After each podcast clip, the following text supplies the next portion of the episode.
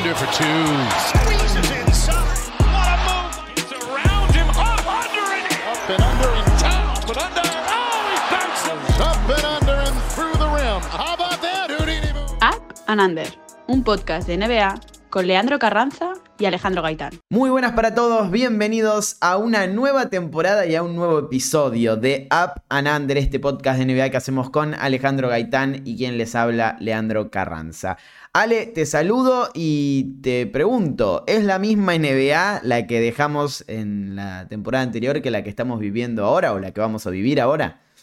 No, la verdad que no. Eh, parece que los últimos tres meses, eh, desde que los Nuggets ganaron el anillo, se sienten como ocho años, casi como si la época COVID, que el tiempo era relativo, y, especialmente lo que pasa en la última semana, que, se añade a todos los movimientos que, pasaron la, la última semana de junio y la primera de julio. Y creo que la NBA que tenemos este año, y creo que lo avisamos en el último podcast, especialmente con el nuevo CBA, eh, que la NBA va a cambiar mucho y realmente me espero más cambios de aquí a febrero, cuando se cierre el mercado de traspasos, pero es, una competición completamente diferente. Es una competición en la que ha habido tantos movimientos que si tú no has seguido nada durante el verano, estás perdido. Ayuda el hecho de que la mayoría de los movimientos importantes se hayan hecho ahora, en, en estos últimos días, como decía Ale, porque fue una off-season bastante trabada por diferentes situaciones, principalmente el caso de Mian Lillard, ya hablaremos de, de eso.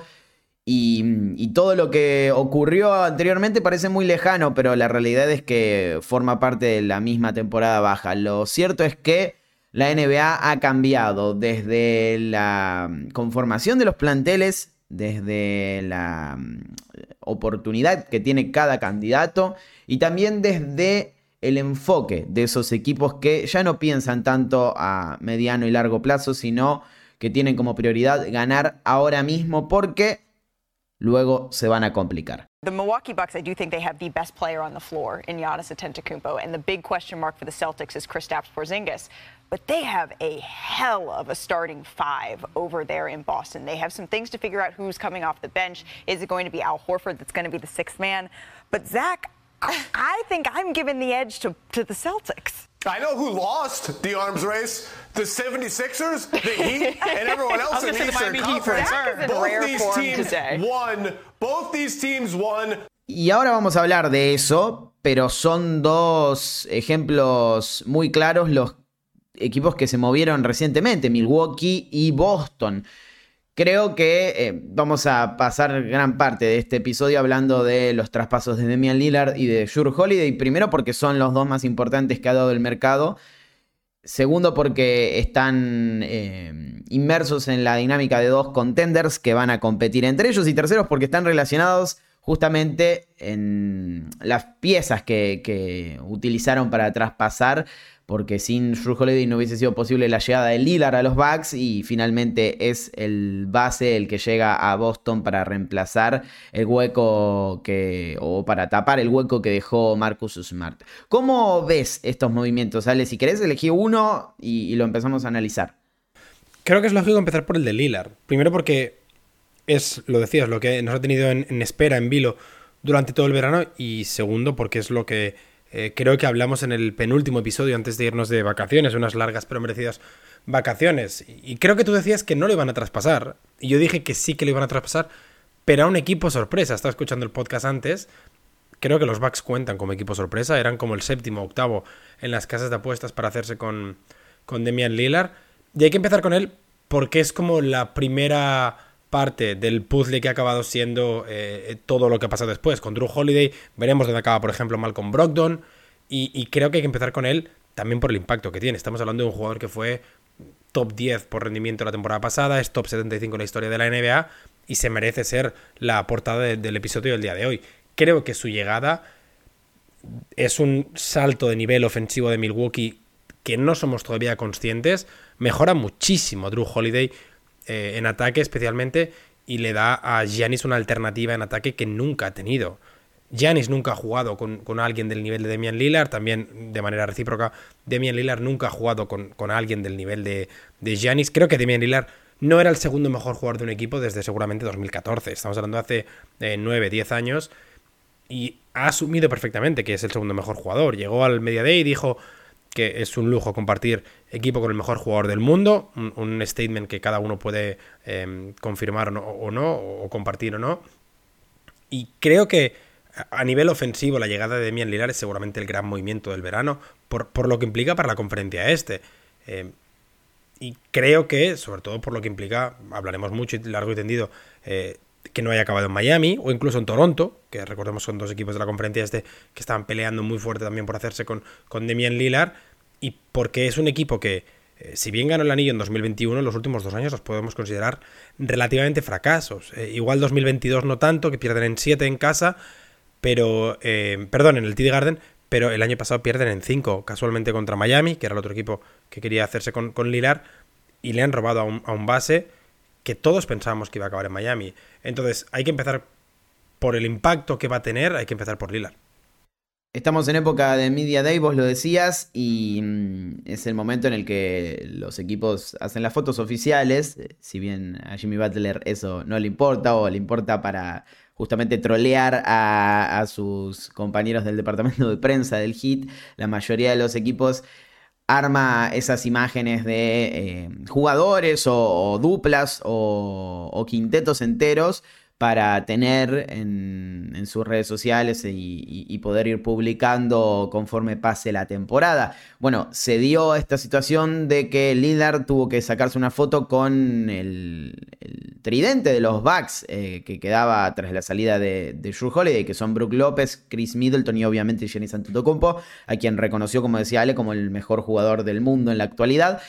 Y algo que dijo Lillard, un poco grafica todo lo, que ha vivido en los últimos años en Portland, que es, jamás me había sacado una foto de este estilo, nunca estuve en, una fotografía de este estilo, y quiere decir que habla o, trata de expresar la soledad que vivió en los Blazers durante todo este tramo hasta llegar a, a un punto límite que fue la petición de traspaso a pesar de no querer irse. Y es cierto, porque lo mencionabas vos, desde 2015 que no jugaba con un All-Star y ahora va a jugar con tres, más allá de que eh, no todos lo han sido recientemente. Brook López, Chris Middleton y Giannis, todos han conseguido ese reconocimiento en algún momento de su carrera. Y Lillard no jugaba con un All-Star desde 2015. Eso ya plantea mm, un, escenario totalmente distinto para su carrera. Él lo marcaba en, la conferencia de prensa del Media Day, decía, estoy en una situación en la que no estuve nunca y sé que me voy a adaptar, sé que voy a poder formar parte de esto, ya no es el mejor jugador del equipo, al reconocer que Giannis es el mejor del mundo, eh, claramente está bajando un escalón y diciendo, yo vengo a ayudar a Giannis y, a complementar al griego para ser campeones. Y eso puede analizarse de dos formas, desde el punto de vista negativo o generando ciertas dudas, pensando en, ¿va a poder Lillard hacer eso? ¿Va a poder Lillard ser la segunda espada? Teniendo en cuenta que viene siendo la estrella y el jugador que define todas las situaciones ofensivas desde hace muchísimo tiempo. Y desde el lado positivo, ahora Lillard va a tener los intérpretes, el espacio y la capacidad de poder descansar en el resto, algo que no pudo hacer desde 2015. Creo que yo me decanto por ese lado, ahora lo vamos a ver, pero me parece que si tenemos que analizar este traspaso, debemos comenzar por lo que hizo que se diera este traspaso, que son las declaraciones de Jenny Antetokounmpo. Sí, el cambio viene principalmente por, por lo que empieza Giannis eh, justo en la derrota contra Miami. Esas declaraciones que, digamos, fueron la gota que colmó el vaso eh, de la carrera de Mike Budenholzer en, Milwaukee. Y luego son eh, la entrevista en el New York Times, el podcast 48 Minutes, en los que va dejando caer que, que, si bien no va a firmar la extensión ahora, que tiene sentido económico, porque al final él bromeaba y él, él decía, no me importan los millones, me importan los muchos millones, y es que es verdad, él dejaría sobre la mesa unos 80 millones si firma la extensión ahora. La, frase clave era algo así como, eh, yo quiero seguir en Milwaukee siempre que estemos todos en la misma página, siempre que estemos todos compitiendo, siempre que el equipo eh, o, todos los jugadores eh, estemos luchando por el anillo. En el momento en que Drew Holiday es el jugador que sale, hubo gente que que pensó que estaba señalando a Drew Holiday. Para mí no creo que estuviera señalando al base, simplemente estaba señalando a la gerencia, le estaba pidiendo a la gerencia que, la misma exigencia que Giannis pone sobre la pista cada, cada, cada partido. Y para mí el dato era muy curioso porque él hizo unas declaraciones parecidas antes de firmar el Supermax. Y tres días antes de que fuera elegible para el Supermax le trajeron a Drew Holiday. Ahora es elegible para firmar una extensión, que no va a firmar, insistimos, pero le han traído Demian Lillard. O sea, la gerencia de los Bucks siempre ha ido em, de la mano con las declaraciones de Giannis a la hora de intentar convencerle para mantenerse en Milwaukee. Y, yo realmente pensaba que los Bucks no iban a sobrepagar eh, en la próxima. Eh, con, el nuevo CBA, teniendo en cuenta sobre todo que las multas van a ser mucho más grandes, pero me sorprendieron y sí que lo van a hacer, especialmente después de que se vendiera la franquicia. Em, y creo que sí, creo que había un poquito de miedo eh, respecto a las declaraciones de Giannis sobre una opción de que, eh, de que saliera. Al final recordemos que tiene contrato por esta temporada, otra, y luego una player option, si no voy equivocado. Y mm, digamos que si no renueva ahora, el año que viene podríamos considerar a Giannis un jugador expiring. Por lo que era lógico que Milwaukee tuviera que hacer un movimiento para demostrar que sí que están absolutamente comprometidos. La duda es si por lo que sea, por el motivo que sea, vuelven a caer en primera ronda. Eso demuestra una falta de competitividad por parte de la franquicia, por parte de la gerencia, por parte de los entrenadores, o simplemente es un accidente como pudo ser el año pasado. O ni siquiera eso, si llegan a perder en semifinales, finales de conferencia, van a tener serios problemas a, corto plazo por una cuestión salarial, que ahora la vamos a ver. Yo creo que Giannis entiende que esto es un compromiso o una muestra de compromiso muy grande por parte de la franquicia y, debería ser así porque es lo que decías vos. Tiene el ejemplo de Lillard, justamente el jugador que llega a cumplir eh, el, requisito que, pretendía Giannis de, este nuevo plantel, que sea competitivo, que eh, pueda ganar un anillo y que estén todos enfocados en ir por el título nuevamente sale de su franquicia porque no pudieron hacer lo que ha hecho Milwaukee. O sea, tiene el ejemplo de Lillard de una gerencia que no ha sido capaz de, en un mercado pequeño, hacer todo lo posible o todo lo que tenía em, a, su disposición para contentar a su figura, darle la oportunidad de competir y mejorar el roster año a año para que ésta no se fuera. Milwaukee ha hecho todo lo contrario. Ha escuchado cada crítica o cada mm, queja de su mejor jugador, sabe que no va a conseguir jamás en la vida otro Giannis Antetokounmpo o va a tener que tener mucha suerte para hacerlo o ver muy bien eh, el, talento oculto. Y, y ha actuado en torno a eso, o sea, ha entendido que la única opción que tienen de mantenerse competitivos es con Giannis y la única forma de que Giannis se quede es que sigan siendo competitivos. Es un, círculo virtuoso, a diferencia del círculo vicioso al que han entrado los Blazers que decantan la salida de Lillard, que es, bueno, tenemos a la estrella, es fiel, tiremos un año más y, no hagamos nada. Y, así se ha, se ha transformado eh, el panorama de, Portland al punto de que ahora están en una reconstrucción y han hecho grandes movimientos que podríamos decir que jamás hemos visto en la etapa previa con Lillard. Pero ese es otro tema. Para mí la diferencia es que cuando Lillard hacía esas declaraciones lo hacía generalmente después de firmar la extensión. Sí, es verdad. Es verdad eso. Y Janis, y siempre las hacía antes de firmar la extensión. Janis eh, exigía a la franquicia que si él iba a comprometerse a largo plazo, él quería que la franquicia se comprometiera también. En el caso de Lillard, él aceptaba los cientos de millones, porque literalmente estaba cobrando cientos de millones, y luego ya pedía que la franquicia trajera jugadores, sabiendo lo complicado que es traer jugadores a un mercado relativamente pequeño, porque, seamos sinceros, Oregón, pese a tener a Nike, es un mercado relativamente pequeño, y que además tenías comprometidos 40, 50, 60 en el futuro millones en tu base. Sí, y otra cosa, no, no existió un pedido de Lillard tan fuerte como el de Giannis hasta la, la última offseason, en la que decidió eh, o antes del draft, podríamos decir, que dijo que no quería jugar más con jóvenes y que no quería reconstruir y que no quería formar parte de un equipo que eh, estuviera desarrollándose, pero antes de eso fueron todas declaraciones de tenemos que ser mejores y, siempre medidas. En cambio, Giannis fue directo al hueso, o sea, no voy a renovar, no voy a formar parte de los Bucks si no seguimos compitiendo y si no seguimos ganando.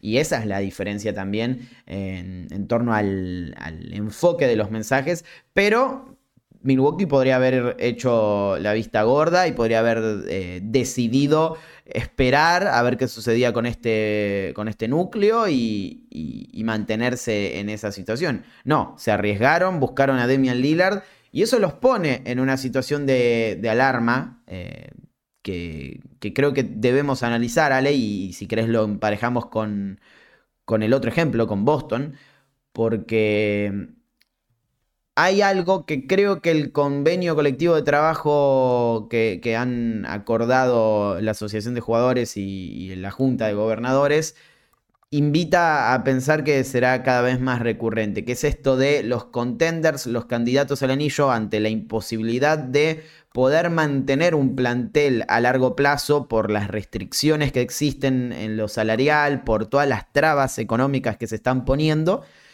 quemar las naves en los eh, siguientes dos años. ¿Qué es lo que han hecho Boston y, Milwaukee? ¿A qué me refiero con esto? A tener la, iniciativa de arriesgarse al máximo en estos dos años porque como va a ser tan difícil mantener un plantel a largo plazo, eh, buscar la, la mayor posibilidad de competir por el título y luego si no funciona, que sería un escándalo o sería un desastre, romper el esquema del plantel actual por una cuestión lógica. No les va a alcanzar el dinero para pagar todo lo que tienen que pagar. Lilar, por ejemplo, en 2025, eh, en la temporada 2025-2026, va a cobrar 58 millones de dólares. Y eso es un problema porque si renuevan a Giannis, ya van a tener em, comprometidos más de 120, diría, millones de dólares en dos jugadores. Creo que el ejemplo es Phoenix, eh, el ejemplo en el que se están mirando estos equipos, porque en el caso de los Suns hablábamos de una plantilla con Devin Booker, Kevin Durant, Bradley Bill y hasta hace una semana de Andre Ayton. Y el resto eran todos jugadores con el mínimo. De hecho, tuvieron que cortar a Campaign, que era un jugador que cobraba 6 millones. Eh, y han demostrado que la única manera de conseguir jugadores con un contrato entre el mínimo o contrato rookie y el máximo, que es el caso de los tres jugadores mencionados, es vía traspaso. Tuvieron que cambiar a DeAndre Ayton por eh, Joseph Nurkic y por Grayson Allen. No es que quisieran a Grayson Allen, es que ahora tienen a un jugador que por fin pueden convertir. Grayson Allen, creo que está en 7, 8 millones, hablo de memoria, sumado con cualquiera de los jugadores que cobra un mínimo, ya puedes conseguir un jugador que cobre 11 o 12 millones.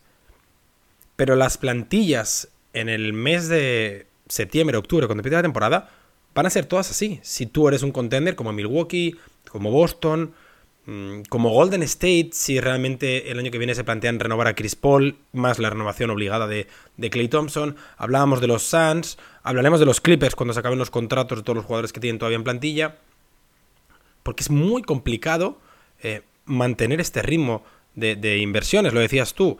El caso de los Bucks, dos jugadores van a ser casi 120 millones. En el caso de los Celtics, Jalen y Tatum van a ser 110 millones. Y a Porzingis ya lo han renovado. Y Drew Holiday va a ser elegible para una extensión. Y Derrick White ya es elegible para una extensión. Horford se retirará. Pero la situación es que los Suns van a ser el ejemplo. Y si los Suns son un fracaso estrepitoso este año, con Kevin Durant, con Bradley Bill y con Devin Booker, igual habrá equipos que deciden no ir por esa parte de la estrategia y sí que buscar algo diferente. Como por ejemplo, y es un caso que me encanta, Christian Brown los Nuggets encontraron en el draft un jugador que va a tener contrato por cuatro años con la escala rookie y que desde el primer año estuvo aportando en unas finales de la NBA. En la serie contra Los Ángeles eh, Lakers fue clave y, creo que ese es un poco el, aspecto, el aspecto de lo que tienen que buscar los equipos. Quien encuentre uno o dos novatos que sean claves, y recordemos, los Nuggets han conseguido tres este año, eh, alguno tiene que funcionar bien, son los que pueden dar ese paso adelante. Porque todos, el resto de equipos van a estar igual. Dos, tres, cuatro jugadores cobrando más de 30, 35, 40 millones y el resto contratos mínimos. Veremos si funciona, pero la nueva NBA va hacia, hacia ese estilo, al menos hasta que haya una expansión de dos franquicias más y, se, el talento se reparta un poco más. Eso sí, lo decías tú, la ventana competitiva es de dos años y la única manera de ampliar esa ventana es si ganas. Y aquí el ejemplo son los Warriors. Los Warriors en los últimos 5 años han pagado eh, más impuesto de lujo que creo 27 franquicias combinadas. ¿Qué pasa? Pasa que han ganado 4 anillos en 8 años. Pasa que el valor de la franquicia se ha multiplicado. por muchísimo. Pasa que Joe Lacob solo hace que ganar dinero con la franquicia y que realmente le importa muy poco estar pagando cientos de millones en impuesto de lujo. ¿Por qué? Porque si ganas, si tú eres exitoso, lo explicaba Matisby, el propietario de los Suns, si tú eres exitoso, el dinero viene detrás. Y si los Bucks ganan, o si los Celtics ganan, o si los Suns ganan, por mucho que estén pagando cientos de millones en salarios, van a mantener el proyecto. Pero solo puede ganar uno. Y si pierdes, así sean las finales de la NBA, en las finales de conferencia, pasará lo que ha pasado con Milwaukee, pasará lo que ha pasado con Boston, pasará lo que ha pasado con Phoenix, que tienes que tomar decisiones grandes, como sacarte a Marcus Smart, a Drew Holiday o a Chris Paul de tu equipo. Eso es clave. O sea, cualquier propietario va a estar dispuesto a pagar impuesto de lujo, cifras astronómicas, solo si ganan. Solo si eh, acompaña el éxito deportivo. Y el éxito deportivo es ser campeón para este tipo de análisis. No, estoy de acuerdo con decir que lo único que importa es ganar, eh, pero en este caso sí, porque es la única manera de que un equipo mantenga un equilibrio financiero y un propietario no pierda más plata de la que, de la que puede ganar con, su equipo.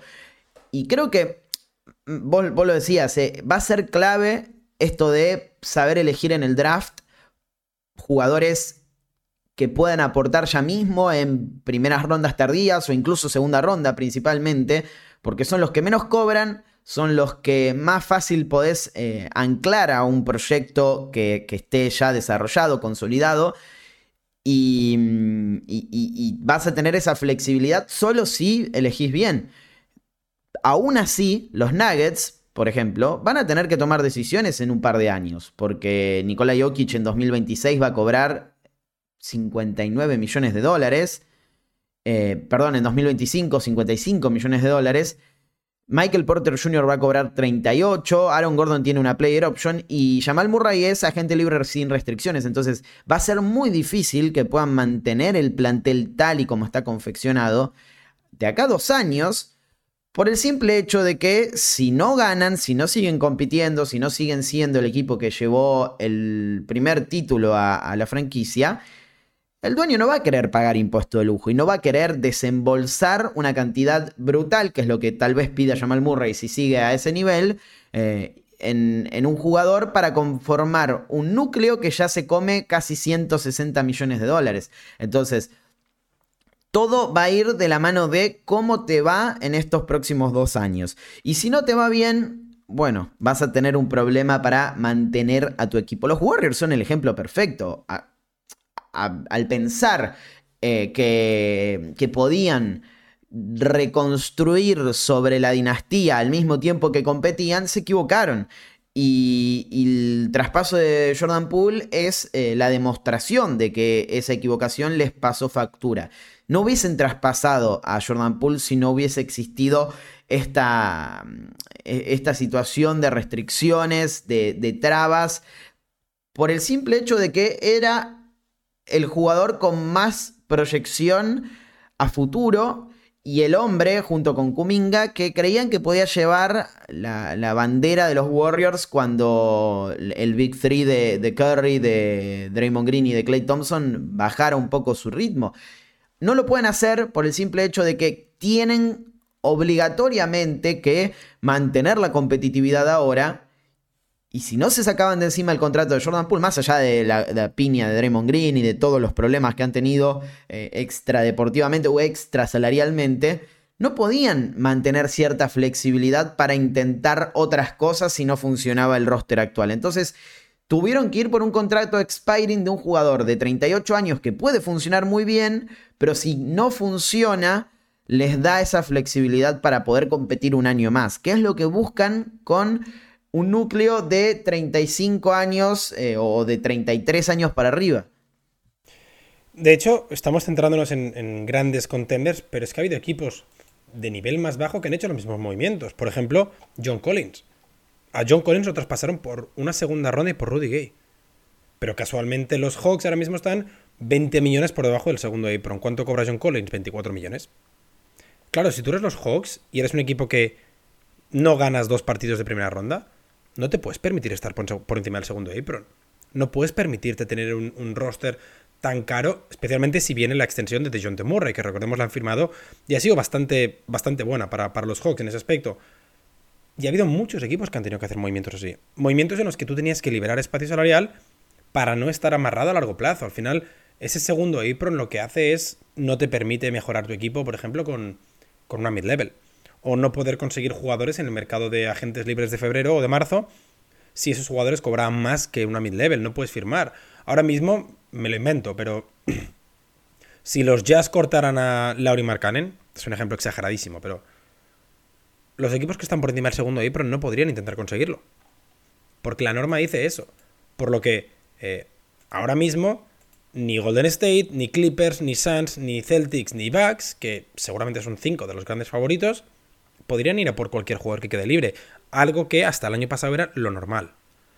Y creo que por eso muchos equipos están planteando el... Ahora hay que plantearse el presente y el futuro a corto plazo, ya no solo el futuro a largo plazo.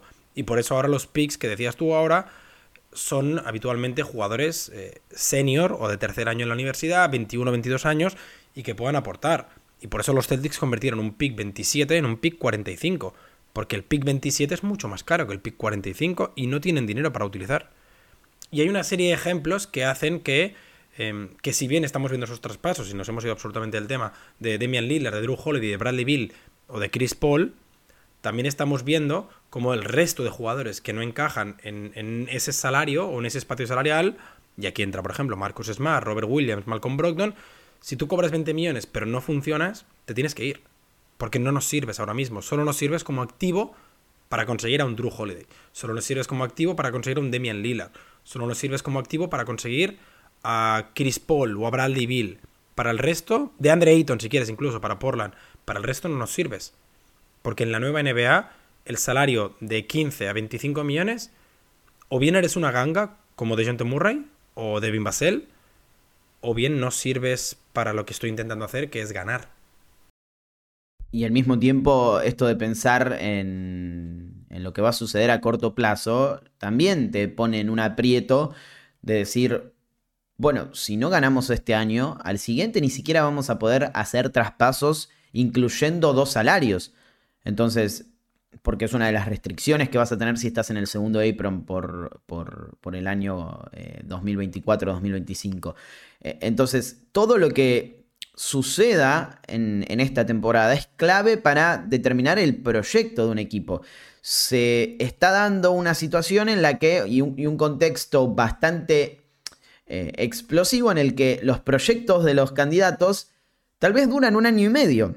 Y, es difícil de, sobrellevar para la franquicia esto, pero al mismo tiempo, si uno quiere pensar en los equipos que no hicieron eh, esos movimientos arriesgados eh, de, buscar un fichaje que los mejore, también pierden o también entran en una dinámica negativa, porque si hablamos de los grandes perdedores de este mercado de, de la NBA, probablemente nos vengan a la cabeza Filadelfia y Miami Heat, los dos equipos del este que no se movieron, que perdieron piezas y que sí, no, no se arriesgaron al punto de conseguir un jugador tan determinante como Lillard o como Jules Holiday y tal vez eso no les afecte tanto como les va a afectar a los Bucks o, a, o al Heat o a, o a los Celtics.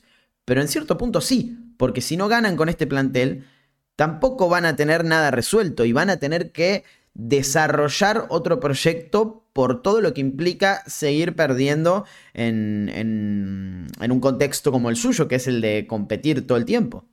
Sí, y de hecho, eh, si quieres ya cerramos con, esto, pero aquí creo que los equipos que salen beneficiados también a largo plazo son los eh, Thunder, eh, Jazz, Orlando, Detroit y esa serie de equipos, o Indiana incluso, de la parte media-baja, pero que tienen activos suficientes para hacer un movimiento y que están esperando a que el proyecto de Minnesota explote porque no sale bien y Carl Anthony Towns esté disponible.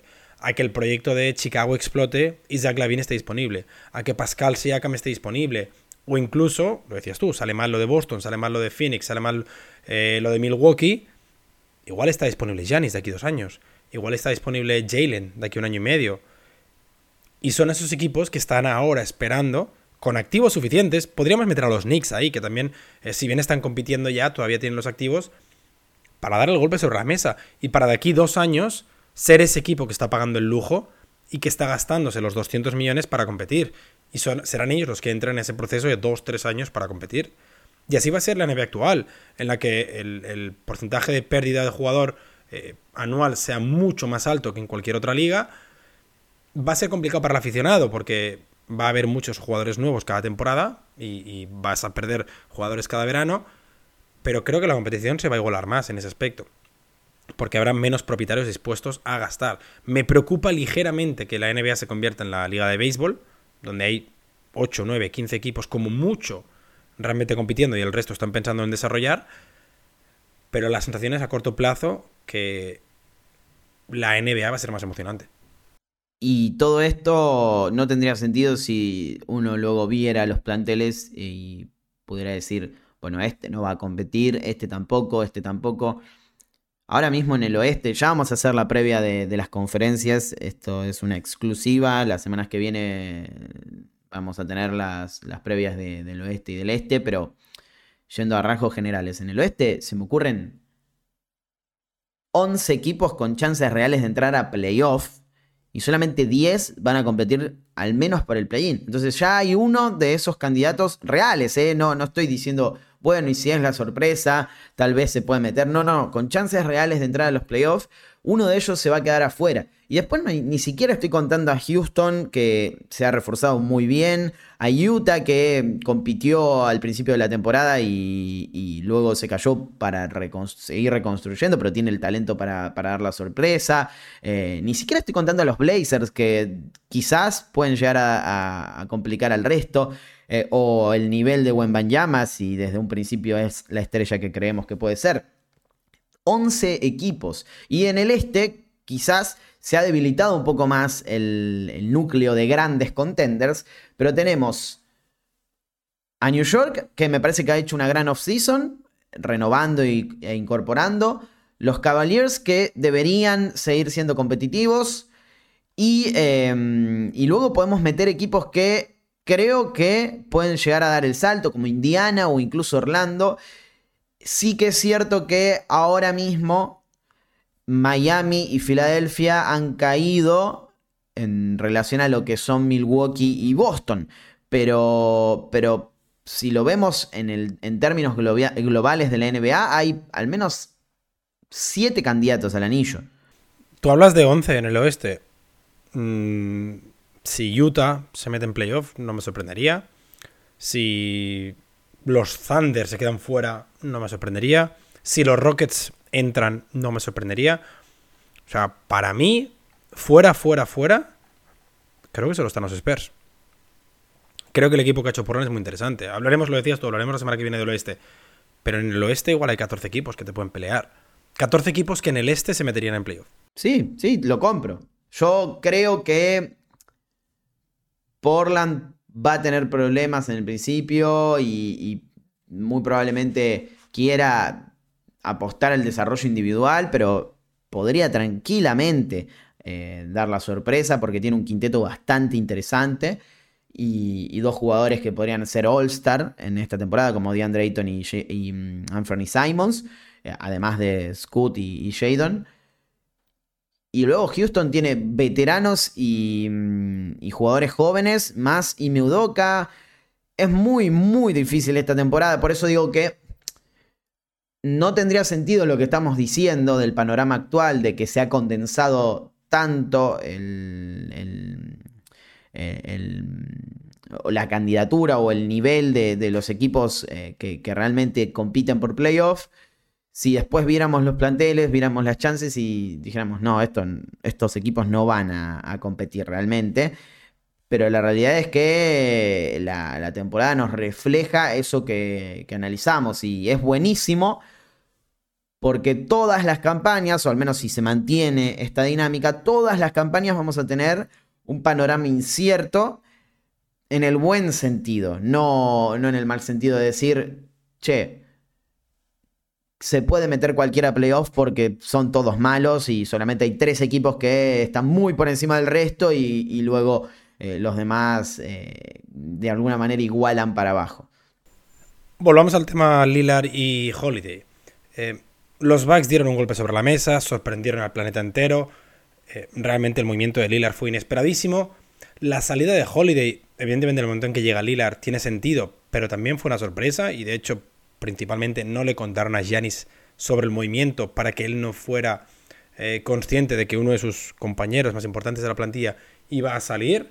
Eh, sobre la mesa, insisto, tiene sentido cambiar a, Drew Holiday por, por Damian Lillard, igual que cuando Danny Ainge cambió a Isaiah Thomas por, eh, por Kyrie Irving. O sea, es un upgrade lógico. Pero ayer hablaba Zach Lowe en, su podcast que varios ejecutivos de la NBA, sobre todo de la conferencia este, lo que le han dicho es que lo que temían a la hora de mover a Drew Holiday era lo que acaba pasando. Y es que los Celtics han conseguido a Drew Holiday y los Celtics mejoran su posición de base. No hay nadie en el planeta que quiera a Marcus Smart más de lo que yo le quiero. Sigo con el póster Marcus Smart justo detrás mío. Drew Holiday mejora a Marcus Smart, es una evidencia. Sobre todo porque, primero, has conseguido por Zingis, por lo que Holiday es sí o sí, como mínimo, la cuarta opción en ataque. Y segundo, porque Holiday nunca ha tenido dos alternativas ofensivas exteriores, exteriores como Jalen Brown y Jason Tatum. Entonces, en ese aspecto, la llegada de Holiday soluciona todos los problemas que habías perdido con Marcus, te soluciona algunos problemas en ataque y sobre todo, dicen que es un competidor increíble. En una serie contra Lillard y contra los Bucks puede ser apoteósico. Es mejor pasador que Smart, o sea, es mejor generador, generador perdón, ofensivo y eso es lo que más importa, creo, en este caso, porque no van a pedirle a Holiday que sea la segunda espada del equipo, como lo tuvo que ser en Milwaukee en algunos momentos, ni siquiera la tercera. Debería ser la cuarta porque esos lugares le corresponden a Tatum, Brown y Porzingis en condiciones normales. Eh, ya el hecho de que sea más seguro con la pelota y genere mejor que Smart, no estoy diciendo que Smart sea un mal point guard, no, no, me malinterpreten, para mí es un gran eh, point guard y de hecho llegaron a finales de, de NBA por, porque tomó las riendas del juego en ese sentido, pero Holiday es un upgrade eh, importante. Defensivamente podemos discutir si es mejor en el uno contra uno, si es mejor eh, como líder, smart, si, si tienen eh, algún detalle en, su haber que sea a favor del otro, pero son dos jugadores de élite. Y luego está el tema de que tiene más recursos ofensivos. Entonces, creo mm, que, es una mejora. El único problema que hay acá es que, y, creo que Milwaukee también entra en esta dinámica, pierden profundidad. En el sentido de que para conseguirlos, si vamos al panorama general de, de los traspasos, Boston trajo a dos titulares y perdió a cuatro jugadores de rotación en, esta dinámica, que son Smart, Grant Williams, eh, me estoy Rob, Rob, Williams tercero y,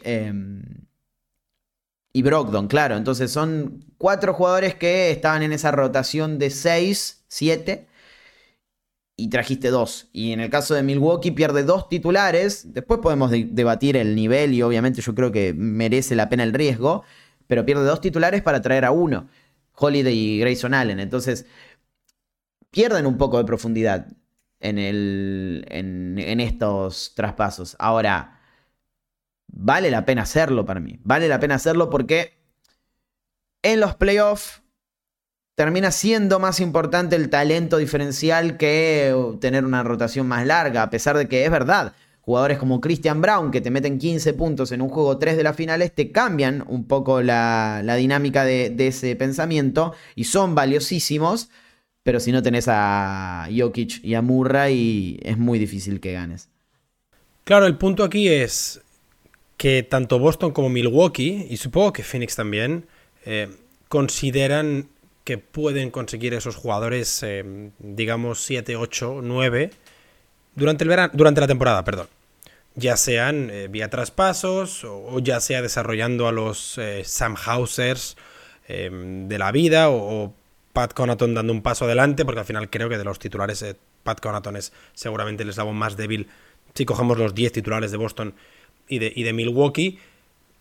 Pero el año pasado los Nuggets necesitaron 7 jugadores para ganar el anillo, porque recordemos que en las finales juegan 7. Y la rotación de 7, o al menos la de 6, Personalmente creo que la de Boston es la mejor de la NBA ahora mismo. No creo que sea un, debate muy abierto, con todo el respeto a los Nuggets, pero creo que los siete o los seis de Boston es la mejor rotación de la NBA. A partir del 6, a partir de quien sea el séptimo, Peyton Pritchard, Sam Hauser o Shea Brissett, da igual, ahí sí que los Celtics han perdido mucho.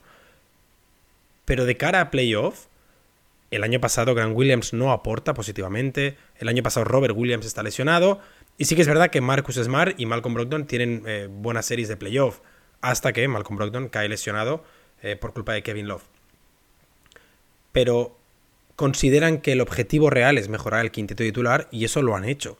Lo ha hecho Boston, lo ha hecho Milwaukee, lo ha hecho Phoenix. Y posiblemente lo ha hecho Golden State. Veremos al final qué hace, qué hace Steve Kerr. Porque a día de hoy, y volvemos al punto original, solo puedes mejorar o el quinteto o profundidad, pero no puedes hacer las dos cosas. Y si decides mejorar profundidad, alguien te va a quitar a Damian Lillard, alguien te va a quitar a Drew Holiday, alguien te va a quitar a Chris Paul.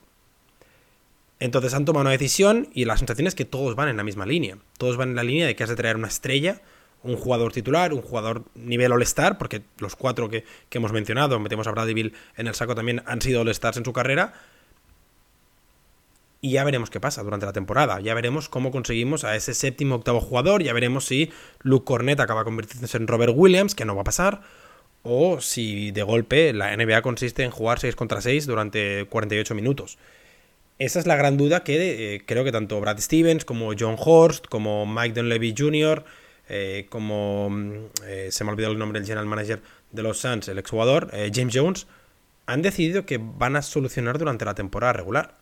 Sí, sí, tal cual es una dinámica que han aceptado como tal y, todo gira en torno a eso, en torno a conseguir ese jugador diferencial, sea Bradley Bill, sea Lillard, sea Paul, sea mm, eh, Holiday que aporte ya mismo, sea titular y alguna, de alguna manera tape los problemas que, tenía el equipo. Si tuvieras que rankear, ya para cerrar el primer episodio de la temporada, eh, estos tres, cuatro traspasos, el de los Suns, el de los Warriors y los de Milwaukee y Boston. Eh, en, condiciones de cómo quedan los equipos en la lucha por, por el título, a, tu gusto, obviamente cuál pones primero y cuál pones último. Y los otros dos, si los querés ordenar también. Yo creo que Boston y Milwaukee están. De esos cuatro, siempre hablando de esos cuatro, creo que Boston y Milwaukee parten arriba del todo. Por delante de Phoenix y por delante de Golden State. Y luego eh, me sabe muy mal, porque Golden State al final es el equipo que ha ganado cuatro anillos en los últimos ocho años, pero los, los Suns deberían estar terceros y Golden State es el que me genera más dudas, sobre todo por el tema de edad del proyecto, no de Curry, sino del resto de jugadores. Y segundo, por el encaje de Chris Paul con, el resto del equipo. Mm, ¿Cuándo fue la última vez que los, eh, que los Warriors, en mitad de un equipo competitivo, no hablo de 2019, eh, no hablo de 2020-2021, sino en mitad de un equipo competitivo, de luchar por el anillo, trajeron una pieza potencialmente titular? Sí, yo creo que el, de los Warriors me, no me cierra tanto en el sentido de que tuvieron que hacerlo más por necesidad de quitarse un salario que de otra cosa. En cambio, el de Milwaukee, el de Boston, incluso el de, el de Phoenix eh, fue mm, con, con el objetivo de ir a ganar ya mismo. Claro. O sea, no digo que el de Chris Paul no, sea para ganar, porque Chris Paul puede mejorar a cualquier equipo y es un grandísimo jugador y aún con 38 años puede ser importantísimo para los Warriors y de hecho pueden ser campeones, eh, pero... Pero Lillard eh, llegó porque Giannis dijo que querían ganar ya mismo. Eh, Holiday llegó a tapar el hueco que dejó Marcus Smart. Y Bradley Bill vino a armar un Big Three con, con Booker y con Kevin Durant coincido en que me parece que el movimiento de, unir a Giannis con Lillard es el que se lleva todas las, eh, todas las luces, todos los flashes. Pero es muy bueno lo que han hecho en Boston con, con Holiday, porque es como recuperar lo que habías perdido y agregarle algo más. Sí, absolutamente. Y, sobre todo, creo que se lo quitas a, a, Milwaukee. Igual que Demian Lillard se lo quitas virtualmente a, Miami, se lo quitas a Milwaukee. Y lo que implica eso. Bien, final del primer capítulo en la edición de la semana que viene. Vamos a hacer una de las previas. No tenemos ni idea de cuál es, Ale, o podemos ya anunciarlo. Yo creo que deberíamos hacer el oeste para dejar Filadelfia para el último día, porque es que lo de James Harden se puede acabar solucionando el, 15 o así, aunque parece que si James Harden se va, se va al oeste. Pero bueno, yo creo que deberíamos hacer el oeste porque hoy hemos hablado mucho de Lillard y de Holiday. Bien, bien, coincido, sí. El próximo episodio entonces previa de la conferencia oeste, hablando de la zona del campeón, la zona de Denver Nuggets, que tiene varios equipos que van a estar luchando por ese puesto para representar al oeste en las finales de la NBA. Nosotros nos vamos, fue un gusto reencontrarnos con ustedes, con vos Ale obviamente. Tenemos nuevo logo, así que lo estrenamos en este episodio y nos encontramos en la próxima.